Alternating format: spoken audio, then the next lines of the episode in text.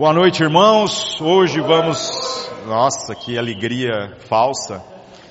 Hoje vamos terminar o capítulo 13 de Atos. Começamos na semana passada a exposição, né? Só recapitulando, a gente começou a falar sobre as viagens de Paulo. Foi a grande virada do livro de Atos, onde o apóstolo ali que ainda usava o nome Saulo passou a ser chamado por Paulo, começam as suas viagens de natureza missionária.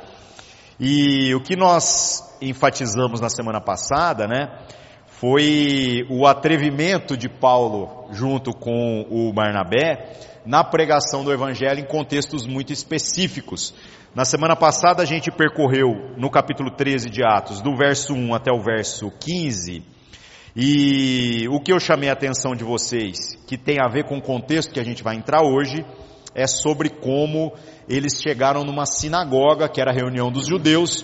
A sinagoga tinha um lugar lá onde havia pelo menos 12 homens que eram, é, que se reuniam para estudar a lei e os profetas. E o que acabou acontecendo foi que Paulo e Barnabé resolveram começar a obra de evangelização através da sinagoga.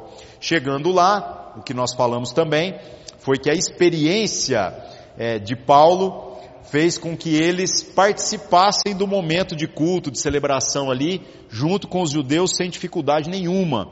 E participando dessa, dessa proposta de culto, é, aquele que presidia a reunião tinha por hábito chamar os homens que participavam a contribuir com alguma coisa durante aquele tempo de celebração. Então não era necessariamente o chefe da sinagoga um sacerdote, uma pessoa que vinha e abria a lei e depois ia explicar. Isso é algo que era partilhado. Se vocês pararem para pensar, nós encontramos posteriormente no livro é, no, no, Novo Testamento, né, em algumas das cartas paulinas, um testemunho nesse sentido, sobre como quando a igreja se reúne, a gente deveria todos virem com alguma coisa a repartir.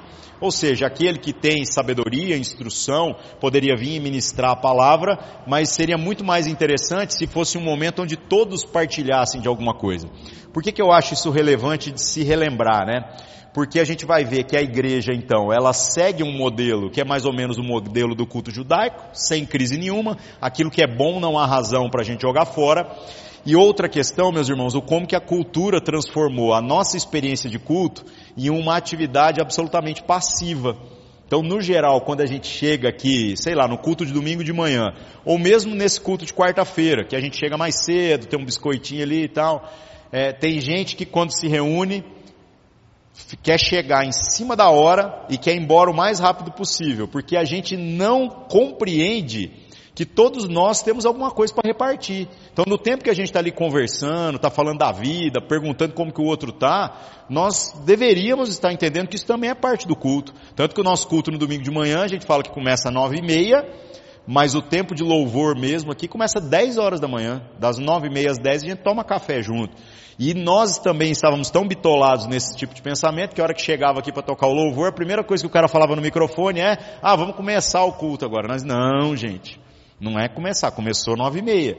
Porque o estar junto, comendo, compartilhando, perguntando como é que foi sua semana, faz parte do culto. Então, meus irmãos, esses detalhes vão passando desapercebidos. Muitas pessoas, quando querem resgatar a maneira pela qual a igreja primitiva funcionava, ficam olhando para os aspectos litúrgicos. Ah, na igreja primitiva não tinha dança. Na igreja primitiva não tinha teatro. Na igreja primitiva não tinha bateria. E a gente fica caçando bruxas no nosso meio, apontando para aquilo que não tinha. Não seria muito mais produtivo que a gente começasse a olhar para aquilo que ela tinha? Porque honestamente, irmão, se não está proibido também, né? Então automaticamente deveria estar tá permitido. Digo, se um teatro comunica alguma virtude, eu não tenho nada contra. Eu só acho brega a maioria dos teatros que eu já vi. Mas eu não consigo ter nada contra. Da mesma maneira a dança. Da mesma maneira qualquer outro elemento. Embora nos nossos dias, o pessoal aí está em crise com essas coisas. Eu não gosto, mas eu não me oponho. Agora, o que, que o culto tinha? É isso que a gente tem que pensar. E aí nós vamos vendo vários elementos aqui. O verso 15 termina então com o chefe da sinagoga, né? Dizendo: se vocês aí, irmãos, que estão nos visitando, que era no caso o Paulo e o Barnabé, tiverem alguma coisa a compartilhar com a gente, então compartilhem. E que oportuno, né? Os dois apóstolos estão ali, os dois apóstolos não, é, é, o Paulo que é considerado apóstolo e o Barnabé que é quem o discipulou. Mas os dois discípulos que estão lá é, com o intuito de falar a respeito de Jesus, numa sinagoga onde tem judeus e pessoas que não são judeus, mas que simpatizam com a ideia de Deus, e aí no final das contas, eles viram para eles e falam, querem falar? Tipo, estão no lugar certo, na hora certa, com a oportunidade certa.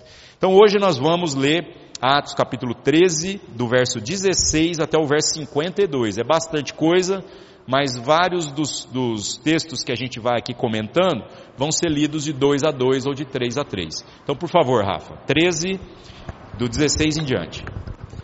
E levantando-se Paulo e pedindo silêncio com a mão, disse: Varões israelitas e os que temeis a Deus, ouvi. O Deus deste povo de Israel escolheu os nossos pais e exaltou o povo, sendo eles estrangeiros na terra do Egito. E com braço poderoso o tirou dela. E suportou os seus costumes no deserto por espaço de quase quarenta anos. E destruindo as sete nações na terra de Canaã, deu-lhes por sorte a terra deles.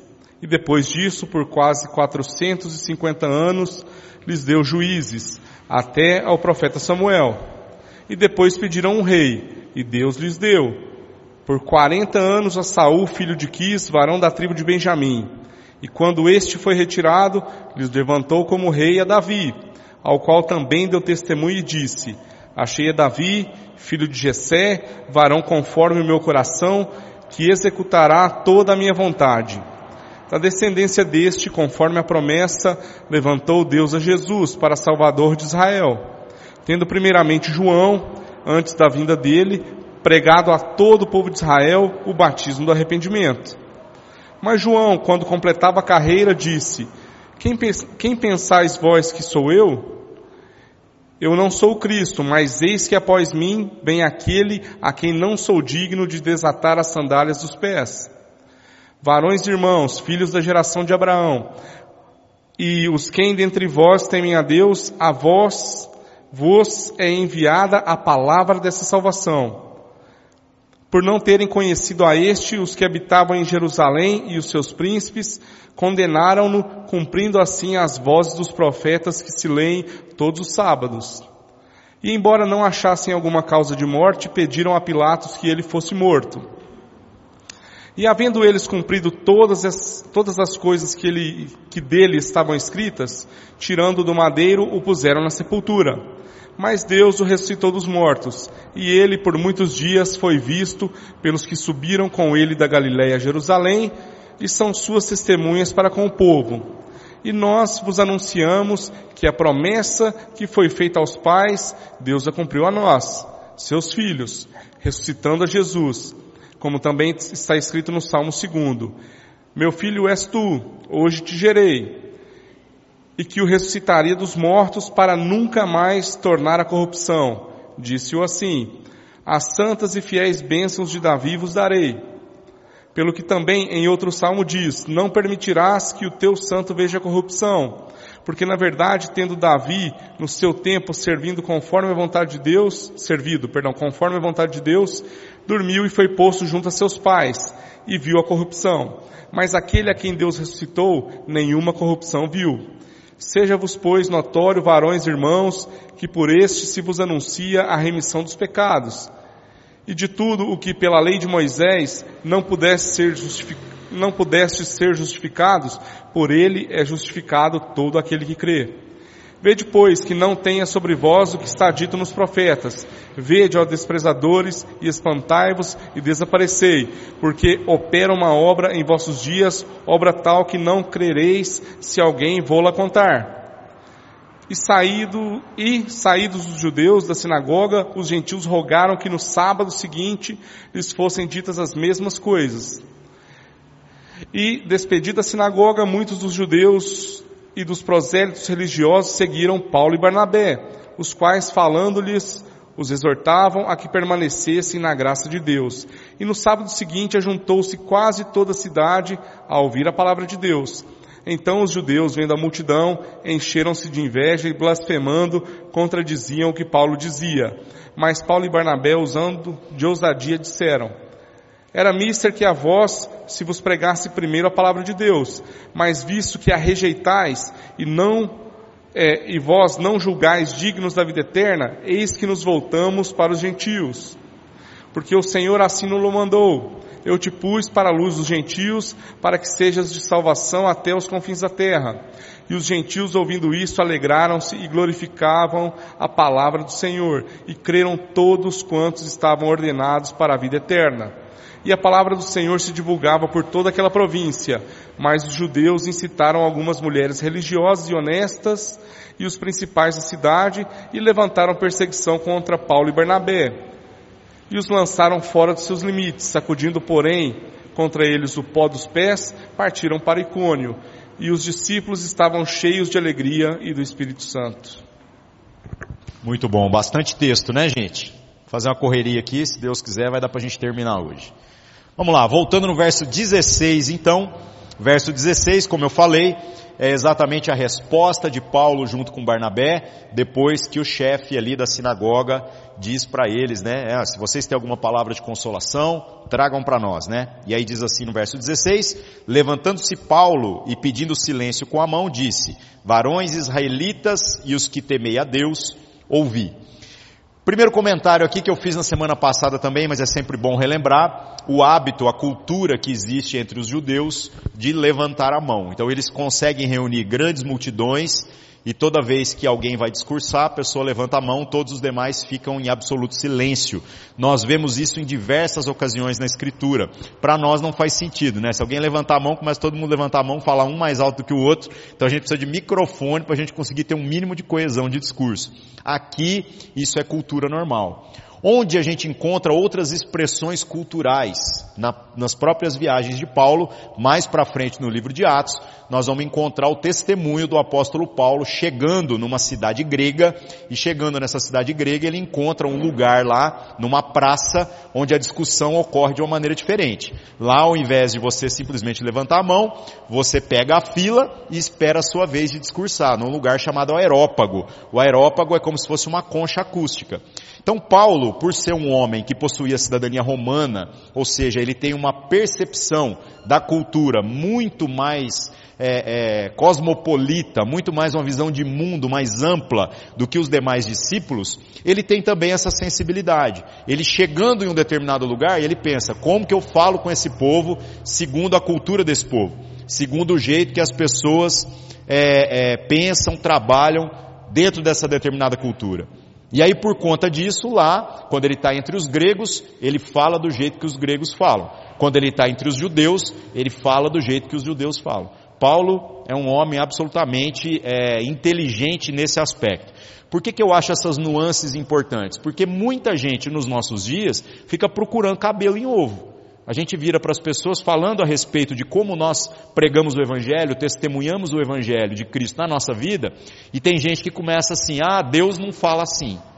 Ah, irmãos, vamos ser honestos, né? Se a gente for pegar o rigor daquilo que a igreja primitiva viveu, tanto em práticas, quanto em liturgia, quanto em roupas, nada do que a igreja é nada do que a igreja acabou se tornando nas primeiras, primeiras décadas ali, à medida que se expandiu pelo mundo, tem a ver com a proposta original. Mas é exatamente por conta da ambição de Deus de fazer com que o evangelho pudesse ser pregado em toda e qualquer cultura e em toda e qualquer época, que Jesus faz questão de não ensinar absolutamente nada de natureza litúrgica.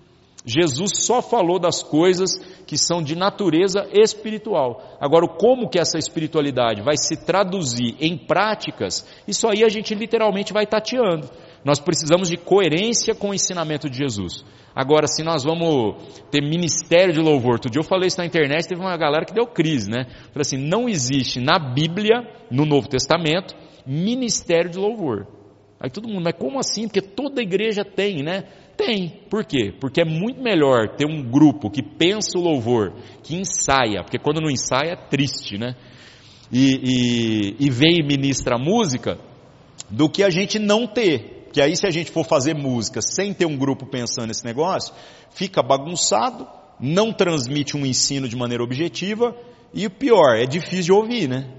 O negócio fica feio mesmo. Deus pouco está se importando.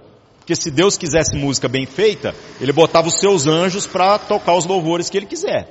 Então o propósito do louvor, por incrível que pareça, não tem como objetivo esse serviço a Deus que muitos pressupõem. O propósito do louvor é fazer com que a gente possa cantar junto, ter o prazer de cantar junto. E cantando junto, Deus é adorado pela consciência de que nós estamos juntos. Nós estamos aqui reunidos para glorificar a Deus. Aí o louvor pode ser ruim e ainda assim o louvor é ótimo. Deus se alegra de ver os seus filhos reunidos.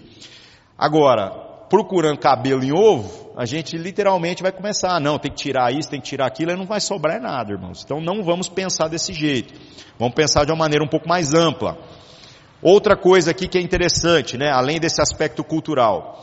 Paulo então levanta a mão, né, pedindo silêncio e diz: varões israelitas e os que temei a Deus, ouvi. Então ele está falando de dois grupos.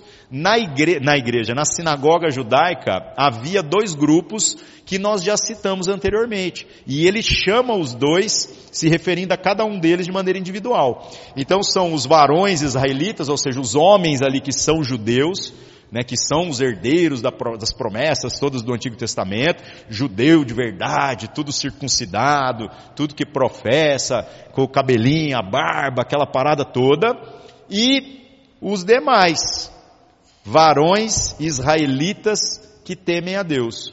Lembrando que os judeus são de uma tribo, né, a tribo de Judá, que permaneceu fiel a todos os ensinamentos de Deus. O demais, as demais tribos de Israel acabaram se afastando do ensinamento verdadeiro. Tanto que o próprio Jesus, quando andou por sobre a terra, ele disse que a prioridade é que a mensagem fosse anunciada primeiro entre os judeus. Ele desprezou os demais? Não, um ou outro, ele pregou o evangelho, mas ele disse que o negócio foi feito para começar pelos judeus mesmo, pelo testemunho profético que já havia no Antigo Testamento. Agora aqui, Paulo fala então, varões e demais israelitas. Então dentro da sinagoga tem os dois grupos. Há ainda essa separação. Por que, que essa separação é importante de se observar? Quem participou aqui dos nossos cultos de exposição, quando a gente falou sobre o livro de Efésios, os primeiros capítulos de Efésios falam absolutamente, assim, de maneira incisiva contra essa divisão. Paulo lá está dizendo assim: olha, não há mais essa separação, não tem mais herdeiros da promessa e o resto. Agora em Cristo todos vocês estão sendo tratados da mesma maneira. Paulo fala aqui então com relação a esses irmãos, e esses irmãos a gente já encontrou alguns exemplos no próprio livro de Atos, como por exemplo o tal do Cornélio, que é o cara lá que é um gentil, que foi o primeiro lá a ser batizado com o Espírito Santo, entre aspas, né? É, de maneira sobrenatural e abraçar a fé. Foi aquele choque para o Pedro, porque não estava esperando que aquilo acontecesse.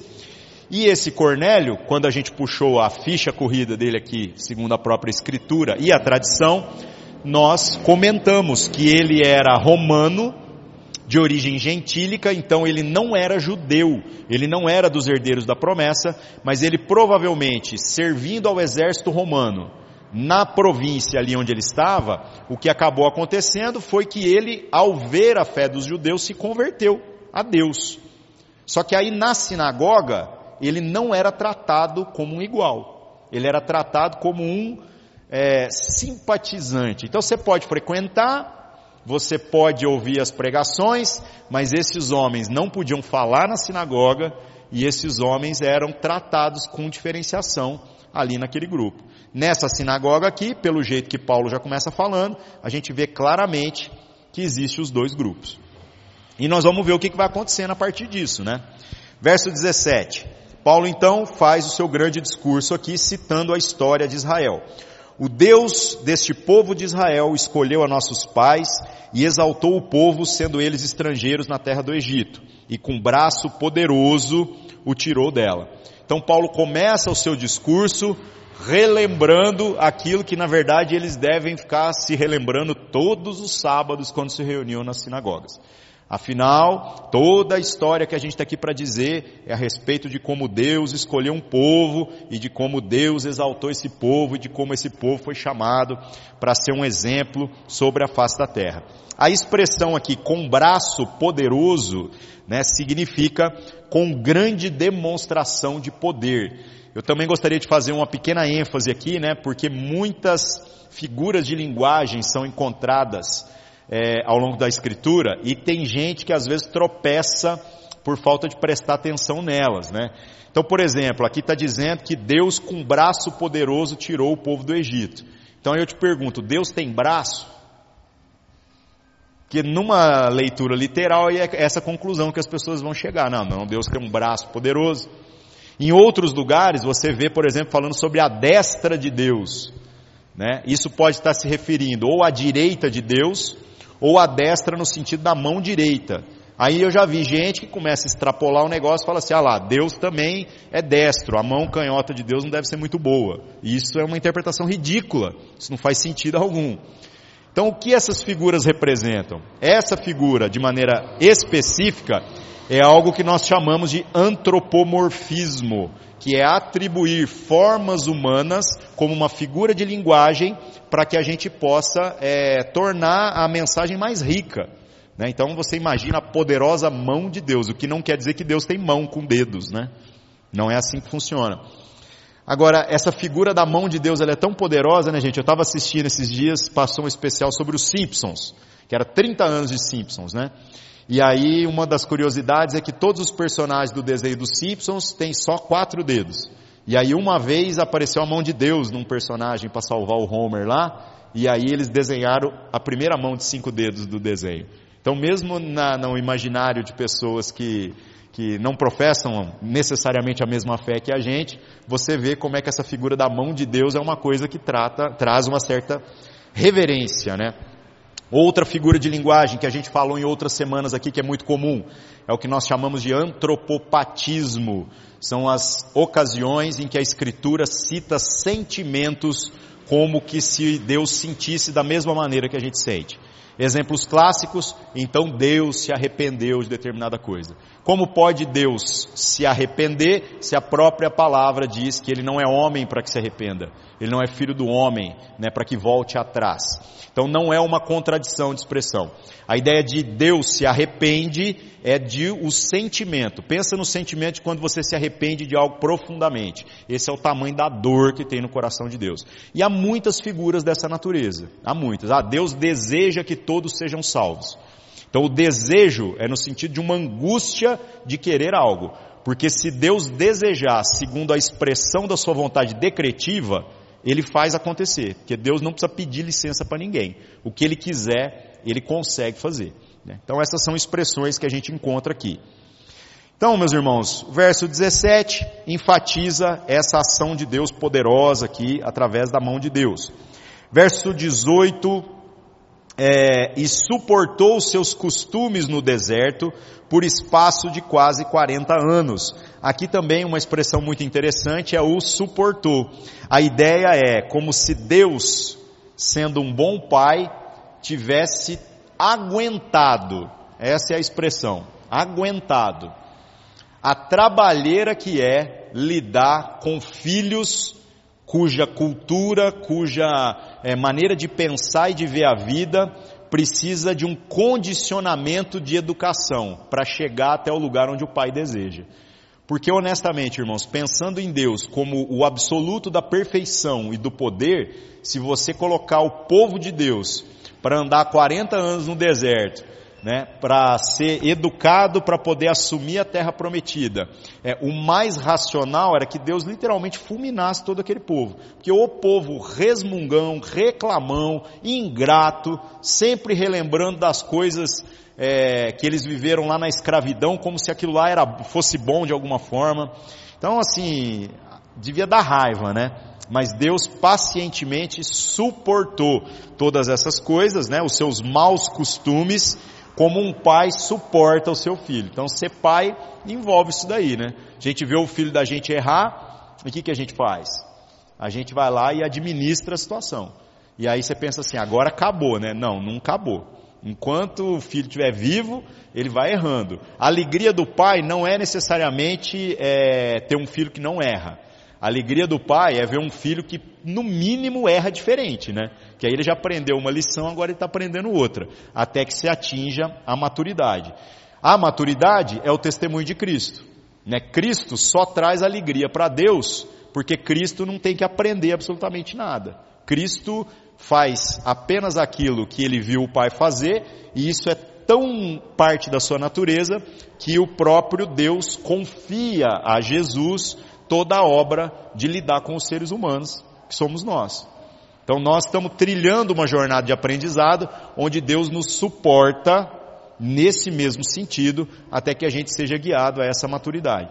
Pensar isso, meus irmãos, baixa um pouquinho a bola da gente, né? Porque tem gente que começa a se projetar lendo Bíblia falando assim: "Ah, eu sou o objeto do amor de Deus", né?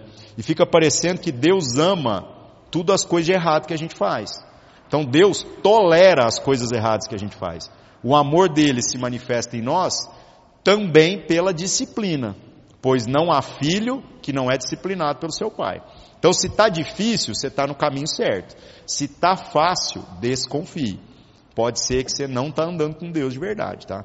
Eu honestamente acho muito difícil esse negócio. Mas tá bom. Verso 19. E destruindo as sete nações na terra de Canaã, deu-lhes por sorte a terra deles. Duas observações. Primeiro, sete nações, está descrito quais nações eram em Deuteronômio capítulo 8. É, este período aqui é, das sete nações, né? A gente sabe que é de aproximadamente 450 anos. Nós temos uma informação, se for fazer uma cronologia lá do Antigo Testamento. Mas a outra coisa que eu queria chamar a atenção, né, é sobre a questão dos povos de Canaã. Quando a gente fez o Evangelho de Mateus aqui na exposição, eu chamei a atenção de vocês com relação à etnia daquela mulher chamada Cananeia. Então Jesus está andando um dia lá, aparece uma mulher, e o texto, o capítulo começa dizendo assim, ah, então uma mulher cananeia chegou para Jesus e gritou, filho de Davi, né, tem compaixão de mim, não sei o quê. E Jesus literalmente não deu moral para essa mulher. Aí a mulher vem com aquele discurso que fala, Senhor, é, é, acode lá, era minha filha, se eu não me engano, que estava com problema. E aí Jesus vira e fala, não é justo que se tire o pão da mesa dos filhos e dê para os cachorros. E aí a mulher fala assim, né, mas os cães também comem das migalhas que caem da mesa do seu Senhor. E muita gente, quando vê aquele texto, não entende o porquê. É, aquela mulher, como uma mulher cananeia, ela é descendente de um destes povos, destas nações, que foram expulsas da terra que havia sido prometida para Abraão lá atrás. E quando esse povo foi expulso, as condições que foram impostas foram as seguintes: se vocês quiserem lutar pela terra, vocês vão lutar e vão perder. Porque Deus está com a gente e quem entrou em guerra perdeu mesmo. Foi tudo morto. A outra opção é, vocês podem ir embora ou vocês podem viver entre nós, mas vocês têm que renunciar aos costumes de vocês e ainda assim serão tratados como uma classe inferior de pessoas. Então por isso que quando Jesus fala com a mulher desse jeito, todos os religiosos da época pensaram, nossa, esse cara é judeu mesmo, está tratando ela do jeito que tem que tratar. Mas aí Jesus, diante da fé dessa mulher, vai lá e opera o milagre, aí os religiosos ficaram loucos da vida, que a gente vai vendo que Jesus já estava enxergando lá na frente, naquilo que era a obra do Evangelho, né? Então esses são os canaãs dessa, o povo de Canaã, dessa terra que eles receberam. Verso 20, é, e depois disso, por quase 450 anos, lhes deu juízes até o profeta Samuel, é o período que eu falei aqui para vocês, e depois pediram um rei. E Deus lhes deu por 40 anos a Saul, filho de Quis, varão da tribo de Benjamim. Curiosidade também a respeito deste período aqui, né? Se você olhar todos os livros lá do Antigo Testamento, tentando encontrar esse povo de Deus pedindo por 40 anos um rei, nós não possuímos essa referência cronológica. Nós não temos na Escritura uma referência de tempo como está citado aqui. No entanto, Todas as semanas a gente faz recorrência a algum conteúdo externo, né? Eu falei também na semana passada do historiador judeu Flávio Josefo, que não é cristão, não converteu, é um, é, ele não é religioso, ele é alguém que simplesmente descreveu a história do, do seu povo, tanto que o livro dele chama o Livro dos Hebreus. Eu tenho lá uma lapa desse tamanho, muito bom, você acha na internet facinho para baixar também. É, ele descreve essa visão dos fatos. E é muito interessante quando a gente tem uma visão de um historiador que não tem nada a ver com o panorama bíblico, porque a gente vai vendo que isso aqui não é fruto da imaginação de alguém, não. Isso aqui é algo que tem a ver com o que outras testemunhas relataram na mesma época, né? Então, para os judeus, eles compreendem pela tradição talvez oral, né, que mesmo não estando no Antigo Testamento, houve um período ali de 40 anos onde o povo pediu um rei para si. Verso 22. Quando este foi retirado, é, lhes levantou como rei a Davi, ao qual também deu testemunho, e disse, achei a Davi, filho de Jessé, varão conforme o meu coração, que executará toda a minha vontade. Verso 23, da descendência deste, conforme a promessa, levantou Deus a Jesus para Salvador de Israel. Gente, é, Davi foi levantado então posteriormente ali ao Saul, né? Ele é o homem chamado segundo o coração de Deus e o testemunho que a Escritura dá é de um homem obediente. Mas as promessas que os judeus ansiavam é de que um descendente de Davi, muito mais valoroso, poderoso do que ele, seria levantado posteriormente. Por isso que o testemunho de Jesus é um dos testemunhos é, mais difíceis de serem entendidos pelos judeus. Porque eles estavam esperando um grande rei, mas não necessariamente um salvador, que é como Jesus resolveu se apresentar. Né? Quando Jesus foi questionado a respeito do reino, qual era a resposta dele? Ele dizia assim: O meu reino não é deste mundo. Vocês estão querendo que eu vou lá e sento num trono e a gente volta até essa glória, se liberta do Império Romano, subjuga todas as outras nações. Vocês estão pensando é pequeno. Porque o meu reino não é desse mundo. Meu reino é maior que esse negócio todo aqui. Né? E, meus irmãos, é, Jesus, né, significa Salvador. Significa Salvador. A gente leu também no capítulo 13 aqui, a história daquele falso mago, né, no começo do capítulo, que está lá tentando convencer o procônsul a não seguir a fé em Jesus. Qual era o nome dele? Era o Bar Jesus, né? É o filho da salvação. Para vocês verem como Jesus é o nome é, que significa Salvador, tá? Verso 20 e 20 onde perdi aqui? 23, né? 3 e 4, ó. Da descendência deste, conforme a promessa, levantou Deus a Jesus para Salvador de Israel, tendo primeiramente João, antes da vinda dele, pregado a todo o povo de Israel o batismo do arrependimento. Mas João, quando completava a carreira, disse, quem pensais vós que eu sou?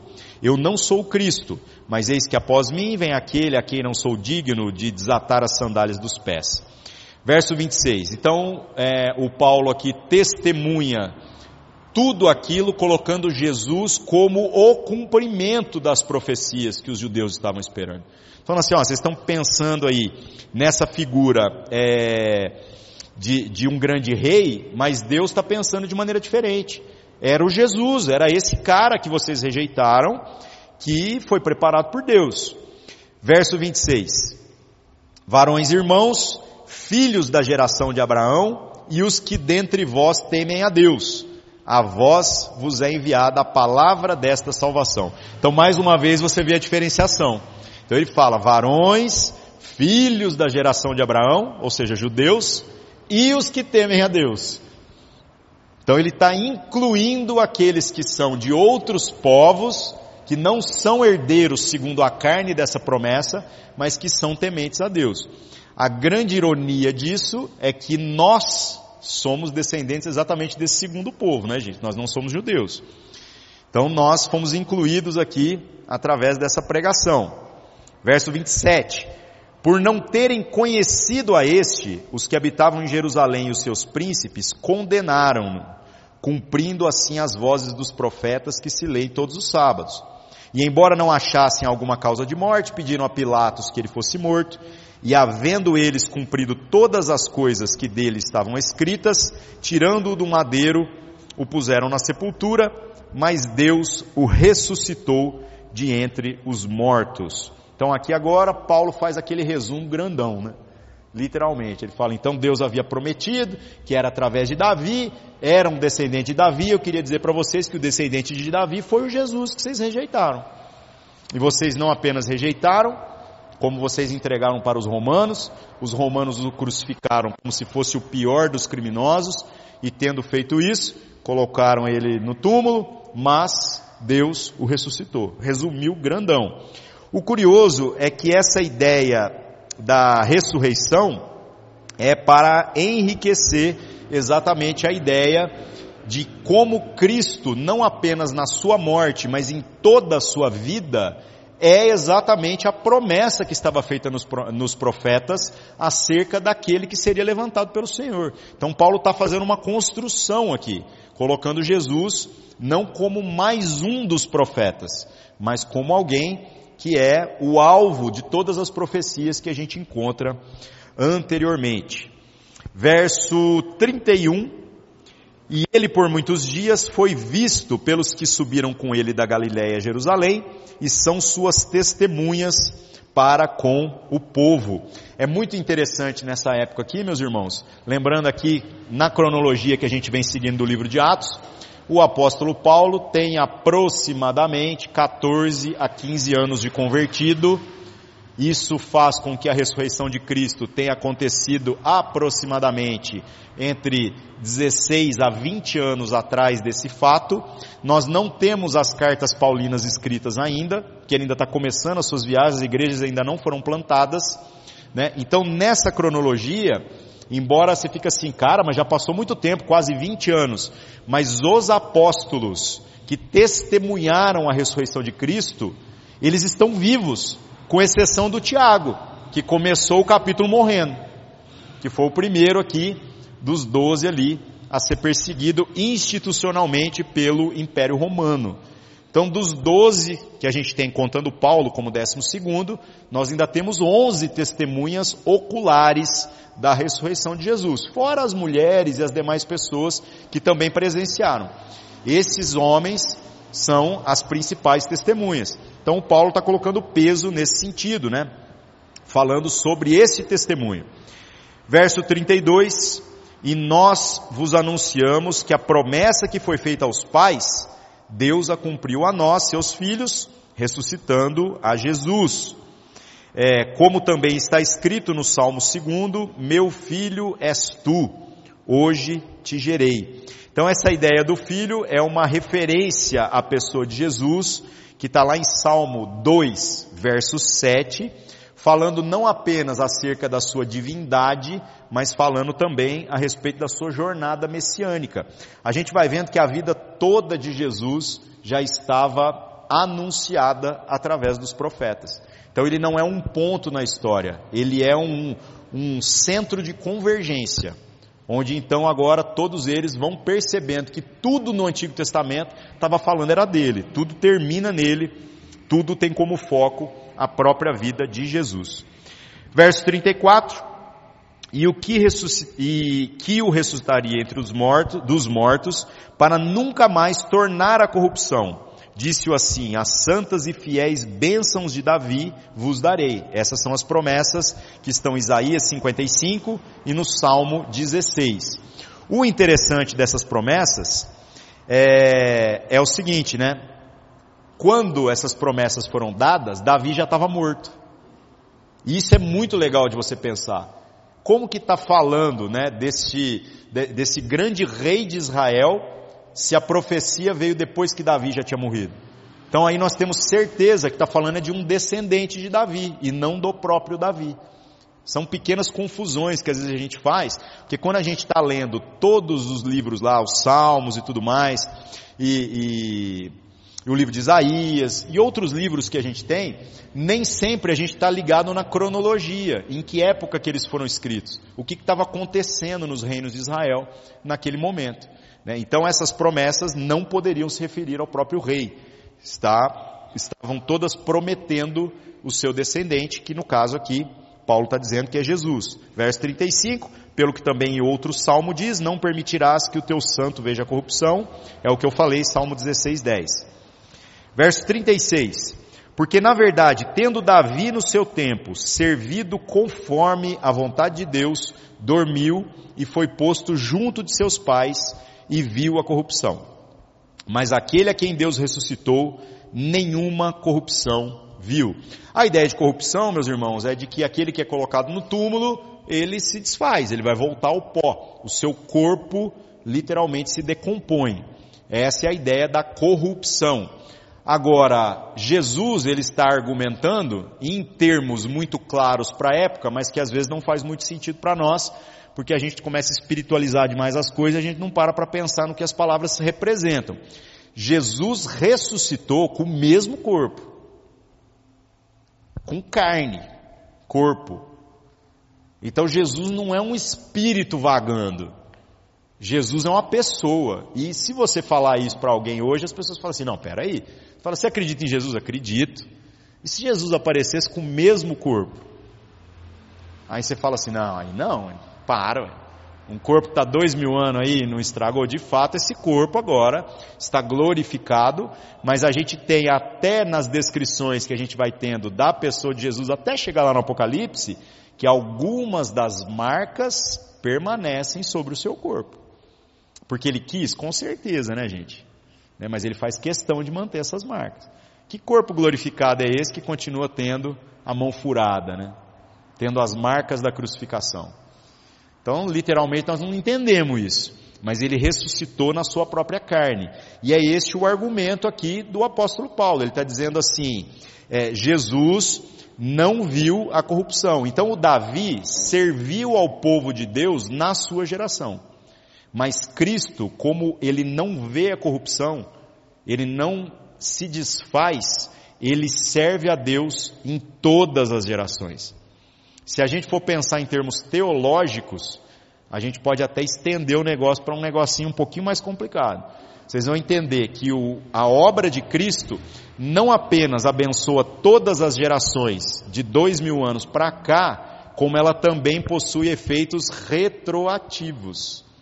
Então, embora Cristo morreu de maneira visível há dois mil anos atrás e ressuscitou para a glória de Deus, nós sabemos que mesmo pessoas no Antigo Testamento foram justificadas por uma graça que eles criam, embora não enxergavam. E o próprio testemunho é o do Davi, que é o que está citado aqui, que serviu a sua geração, mas viu a corrupção.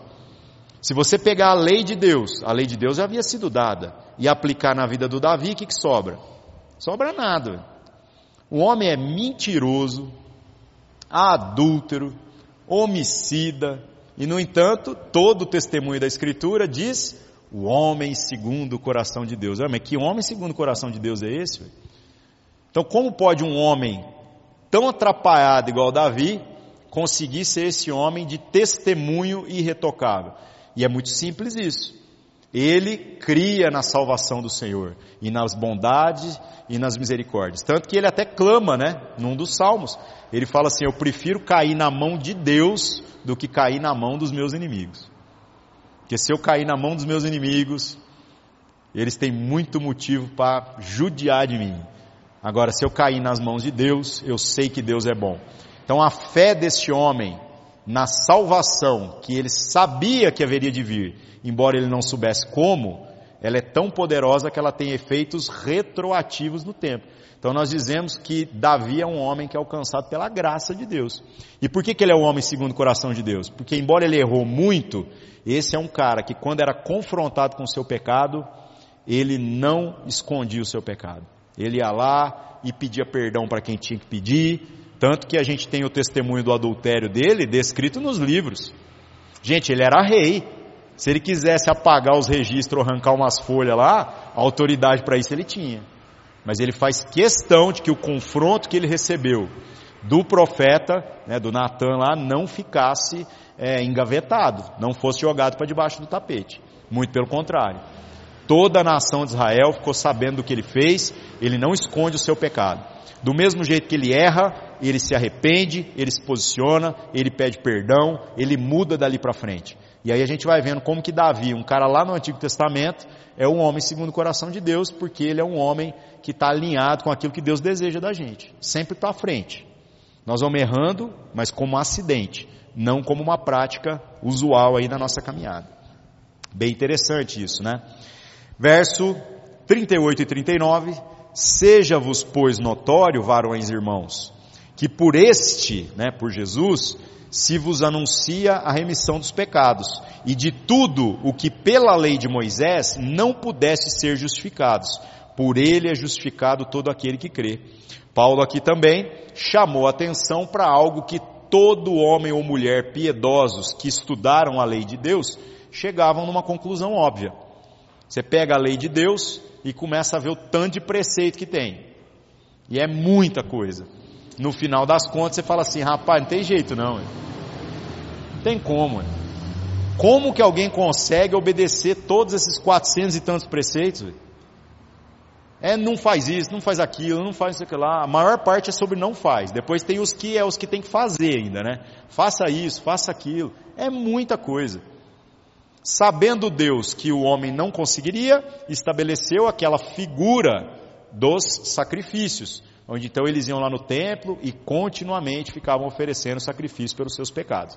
Aí você fala assim, cara, que prazer que Deus tem do povo levando os animais lá, segundo as instruções que foram passadas, para sacrificar. Gente, nenhum. Talvez só o cheiro daquele churrascão, aquela carne subindo, devia ser maravilhoso, né? Mas fora isso, qual é o propósito de tudo isso? O propósito disso é assim: imagina o cara vai lá, está arrependido do pecado dele, leva os animais, tal, faz aquela parada toda. Aí ele sai, ele nem virou a esquina, já pensa assim: deixa eu voltar lá que já tem outro pecado para resolver. E aí isso vai mostrando ao homem que pela lei nós estamos enrolados. Porque a lei não veio para prover salvação. A lei veio para denunciar o pecado para mostrar para nós o quanto nós somos miseráveis diante da justiça de Deus. E olha que a justiça de Deus aqui ainda é light, hein? Porque vocês lembram que Jesus pegou o padrão nota 6 da justiça de Deus, da lei, e ainda elevou mais. Então tem gente que acha que o negócio ficou mais fácil, né? Não ficou mais fácil, ficou impossível. Que antes você tinha que amar o próximo e odiar o inimigo. Agora você tem que amar o próximo e orar pelo inimigo, abençoar o inimigo, Jesus está ficando é doido. Você fala, se eu não dava conta nem de fazer isso aqui, eu vou dar conta de fazer isso aqui? Então, ainda bem que não tem que fazer. Nós somos chamados agora para, através do Evangelho, sermos transformados na nossa natureza. Então não é sobre o que nós fazemos, é sobre quem nós vamos nos tornando. Aí quando nós somos aqueles cuja vontade de Deus passa a se tornar a nossa vontade, nós naturalmente vamos exceder a lei de modo a glorificar a Deus. Então só é possível porque Deus está operando através de nós. Se dependesse da gente, estava todo mundo enrolado. E é o que o Paulo está dizendo aqui. Pela lei de Moisés, vocês não puderam ser justificados.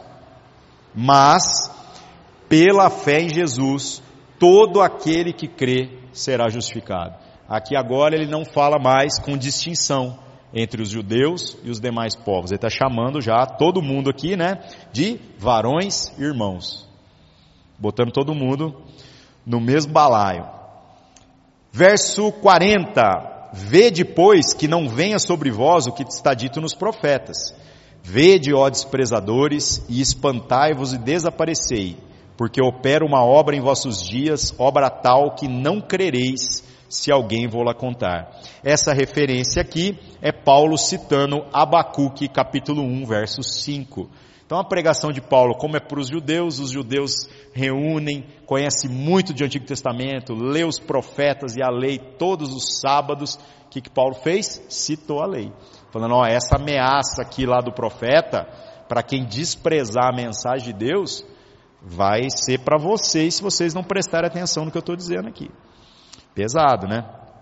Verso 42. E saídos os judeus da sinagoga, os gentios rogaram que no sábado seguinte lhes fossem ditas as mesmas coisas. Só que é aquela referência que a gente sempre faz, né? Às vezes a gente, sei lá, O cara vem pregar aqui, o cara traz aquela palavra que rebenta, né? Acaba o culto, vai todo mundo embora, ninguém tem uma, um comentário, uma crítica, uma pergunta, nada.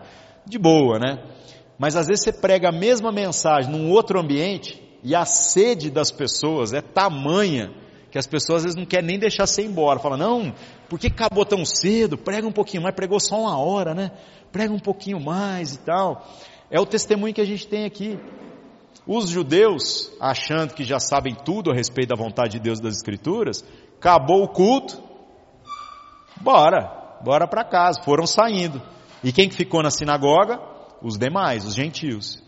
Porque os gentios, pela primeira vez na história, ouviram alguém dizendo a respeito de promessas de Deus que coloca eles agora como coerdeiros com o povo de Deus.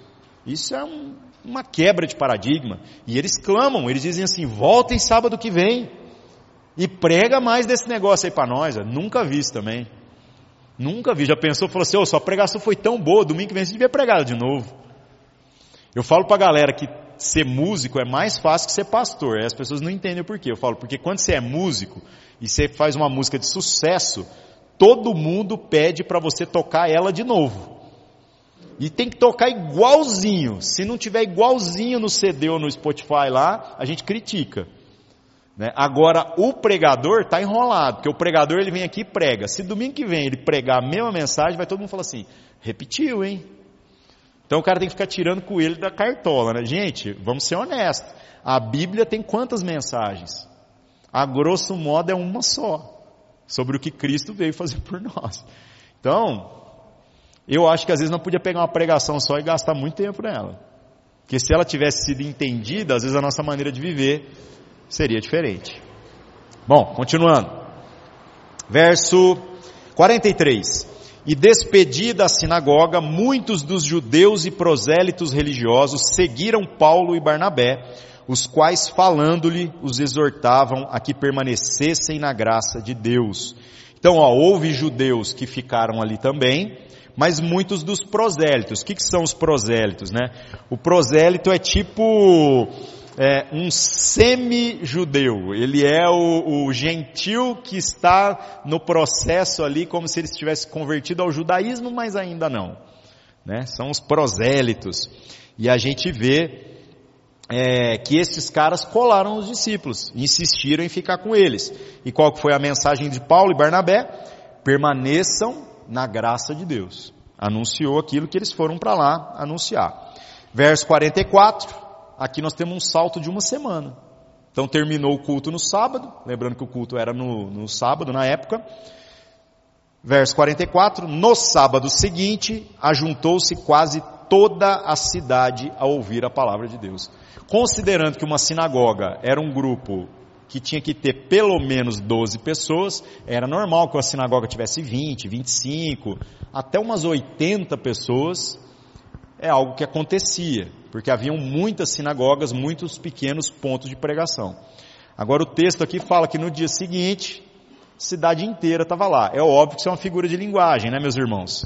Que a sinagoga, como uma construção também física, como um mini templo, muito parecido com as igrejas no modelo de congregações que a gente tem, é, não cabe a cidade inteira dentro do lugar, mas imagina uma multidão de pessoas de toda a cidade que ficou deslumbrado com essa mensagem. Agora a pergunta é, onde eles ouviram essa mensagem? Então é isso que a gente às vezes também vai desprezando a respeito daquilo que Deus faz é, na pregação do Evangelho. A gente vai ao culto, ouve uma mensagem que nos abençoa e depois você faz o que com essa mensagem? guarda ela no meio da Bíblia, fecha a Bíblia e vai abrir a Bíblia de novo no próximo domingo, né? É estranho isso. Agora, estes homens aqui e mulheres que ouviram essa mensagem, eles ficaram tão deslumbrados com aquilo que eles ouviram, mesmo não tendo sido muito grande, porque eles pediram para os caras voltar na semana seguinte, que imagina esses caras chegando em casa, conversando com o vizinho, trabalhando ao longo da semana, falando, rapaz, apareceu uns judeus lá, que os caras falam uns negócios que eu nunca vi. Não, você precisa ir no, no, no, na reunião, no culto. Não, mas eu não sou judeu. Não, mas ele falou também para quem não era judeu. E às vezes, como que a gente projeta isso na vida da igreja, né? A gente projeta assim, não, a igreja precisava evangelizar. Vamos montar um grupo aí de fazer alguma coisa na rua. Ué, irmão, se a palavra de Deus entrar na nossa vida, e a, e a palavra aqui é simples, hein? Extremamente simples, a ponto de se apoderar de nós, da gente entender o privilégio, a gente naturalmente estaria falando a respeito das coisas de Deus e da bondade de Deus, da misericórdia de Deus, e estaria trazendo pessoas para o culto naturalmente, não como uma estratégia, mas como algo que a gente não conseguiria guardar apenas para si mesmo. Aí é engraçado, mais uma vez, o cara quer, ai, precisamos ser igual à igreja primitiva. Nessas coisas ninguém quer ser igual à igreja primitiva. A gente só fica olhando as formas. Ah, é um absurdo ter luz aqui, porque a igreja primitiva não tinha. É, mas tinha que reunir no sol, né, gente? Porque senão também como é que abria os papiros lá para ler as escrituras? Então, é, é, eu não tenho nada contra a estrutura. Eu acho que isso é, é igual roupa. O tempo vai passando, a gente vai mudando de acordo com a conveniência. Mas as coisas que a gente deveria imitar, a gente não quer imitar. Vamos lá. Verso 45. Então os judeus, vendo a multidão, afinal o culto nunca teve tão cheio, né? é, encheram-se de inveja e blasfemando contradiziam o que Paulo dizia. A ideia da palavra blasfemar aqui é, não significa que eles estavam falando mal de Deus, porque uma coisa que a gente sempre tem que considerar é que a pregação da igreja primitiva não é de um outro Deus. Os judeus, meus irmãos, é o mesmo Deus. O que eles estão defendendo é a ideia de que todas as promessas de Deus se cumpriram em Jesus.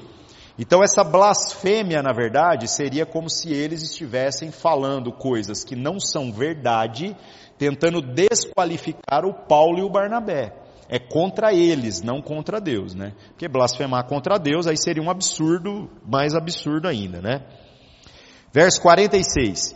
Mas Paulo e Barnabé, usando de ousadia, disseram: Era mister que a vós se pregasse primeiro a palavra de Deus. Mas, visto que a rejeitais e não vos julgais dignos da vida eterna, eis que nos voltamos para os gentios. Eles já sabiam que isso ia acontecer. Eles vão nas sinagogas porque sabiam que o próprio Senhor Jesus disse: comecem ensinando é, os judeus os da casa de Judá. Certo? Mais uma vez que eles não quiseram, e os gentios estavam quase grudando nas pernas deles aqui, querendo aprender um pouco mais, falou, então nós vamos pregar para os demais. Verso 47. Porque o Senhor assim nos mandou, eu te pus para a luz dos gentios, para que sejas de salvação até os confins da terra. Essa referência está em Isaías 49, verso 6. E é muito curioso, né, que tem tudo a ver também com o próprio chamado de Paulo. O apóstolo Paulo, quando é chamado, entende que foi é, levantado para ser quem iria pregar também para os gentios.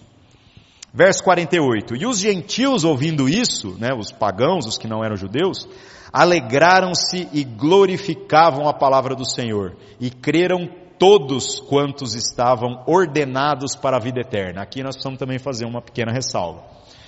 Meus irmãos, é, essa ideia dos ordenados ou destinados para a vida eterna aponta para duas ideias. Primeiro, mais um, um, um endosso, um esforço no sentido da fé dos apóstolos, de que eles creem que não é a argumentação, não é a capacidade de, de elaborar palavras ou de insistir com as pessoas, mas é de fato o chamado de Deus segundo a vontade de Deus que capacita alguém para a salvação ou não. Eles pregam porque foram chamados para pregar. Mas a ideia aqui desses ordenados para a vida eterna se cumpre através desta lógica da eleição, que nós não sabemos. Tem gente que quando ouve falar a respeito da eleição, né, de que Deus escolhe os que serão salvos, entra em crise, porque fala assim, então nós não precisamos pregar. Gente, nós não sabemos quem é salvo e quem não é. Então nós somos chamados para quê? Para salvar as pessoas? Não, nós somos chamados para testemunhar. Então eu não sei se o meu filho é salvo, eu creio. Então o que, que eu tenho que fazer? Eu tenho que pregar para ele durante toda a minha vida, durante toda a vida dele. Eu não sei se alguém aqui é salvo ou não. Então o que, que nós fazemos? Assumimos a responsabilidade. Nós pregamos uns aos outros e, nos, é, e nós zelamos uns pelos outros. Sempre chamando a atenção para que a gente permaneça no caminho do Senhor. E no final nós vamos saber. Deus é bom? O fato de eu saber que Deus é bom e que não depende apenas da minha competência é o que me dá sono tranquilo. Mas também a ideia desse ordenados para a vida é também um cumprimento de que os gentios iriam abraçar essa mensagem. Os apóstolos já começam a enxergar que há muitas promessas no Antigo Testamento, de que Deus já tinha esse plano mesmo, de começar pelos judeus, mas depois os outros povos se interessavam. Verso 49: E a palavra do Senhor se divulgava por toda aquela província, mas os judeus incitaram algumas mulheres religiosas e honestas e os principais da cidade e levantaram perseguição contra Paulo e Barnabé e os lançaram fora dos seus termos. Olha que dureza, gente. Os judeus incitaram algumas mulheres religiosas e honestas. Então está falando que tinha umas mulheres massa lá, temente a Deus, mas que foram incitadas pelos homens religiosos. E estas mulheres, usando da influência que as mulheres têm, nós estamos falando de uma época que mulher não é nem contada. Mulher não entra nem no censo. Então, mulher, testemunho de mulher e nada é a mesma coisa. Qual que é a influência da mulher aqui? Sobre os seus maridos.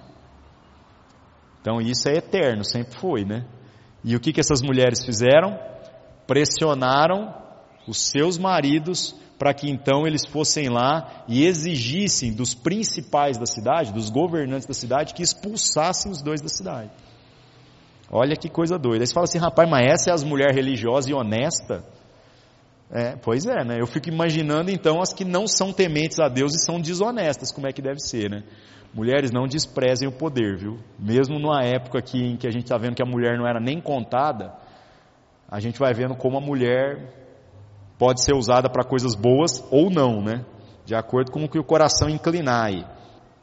Bom, aí o verso 50 diz né, que eles foram lançados fora, e o verso 51 cita algo que a gente viu Jesus falar. Sacudindo, porém, contra eles o pó dos seus pés, partiram para Icônio, e os discípulos estavam cheios da alegria e do Espírito Santo. O que, que é o sacudir o pó? Jesus falou sobre isso. Jesus diz: quando vocês chegarem num lugar, encontrem um homem de paz, fiquem na casa dele, preguem o evangelho, mas se ninguém na cidade receber vocês, vocês sacudam até o pó do pé de vocês, ou seja, não levem nada dessa experiência, não levem raiva desse povo, não levem nada, deixe tudo ali e parte para a próxima. Né? No último dia, no dia do juízo, haverá menos rigor para Sodoma e Gomorra do que para essa cidade. É o que Jesus falou. Só que esse ato do cara ir lá e sacudir o pó, tem uma, uma, uma representação muito interessante para o judeu. Se um judeu visse alguém sacudindo o pó do pé, ele está dizendo assim: ó, eu não tenho mais responsabilidade de comunhão com vocês, porque vocês me rejeitaram. Eu agora considero vocês como pagãos. Por que, que é interessante essa figura aqui?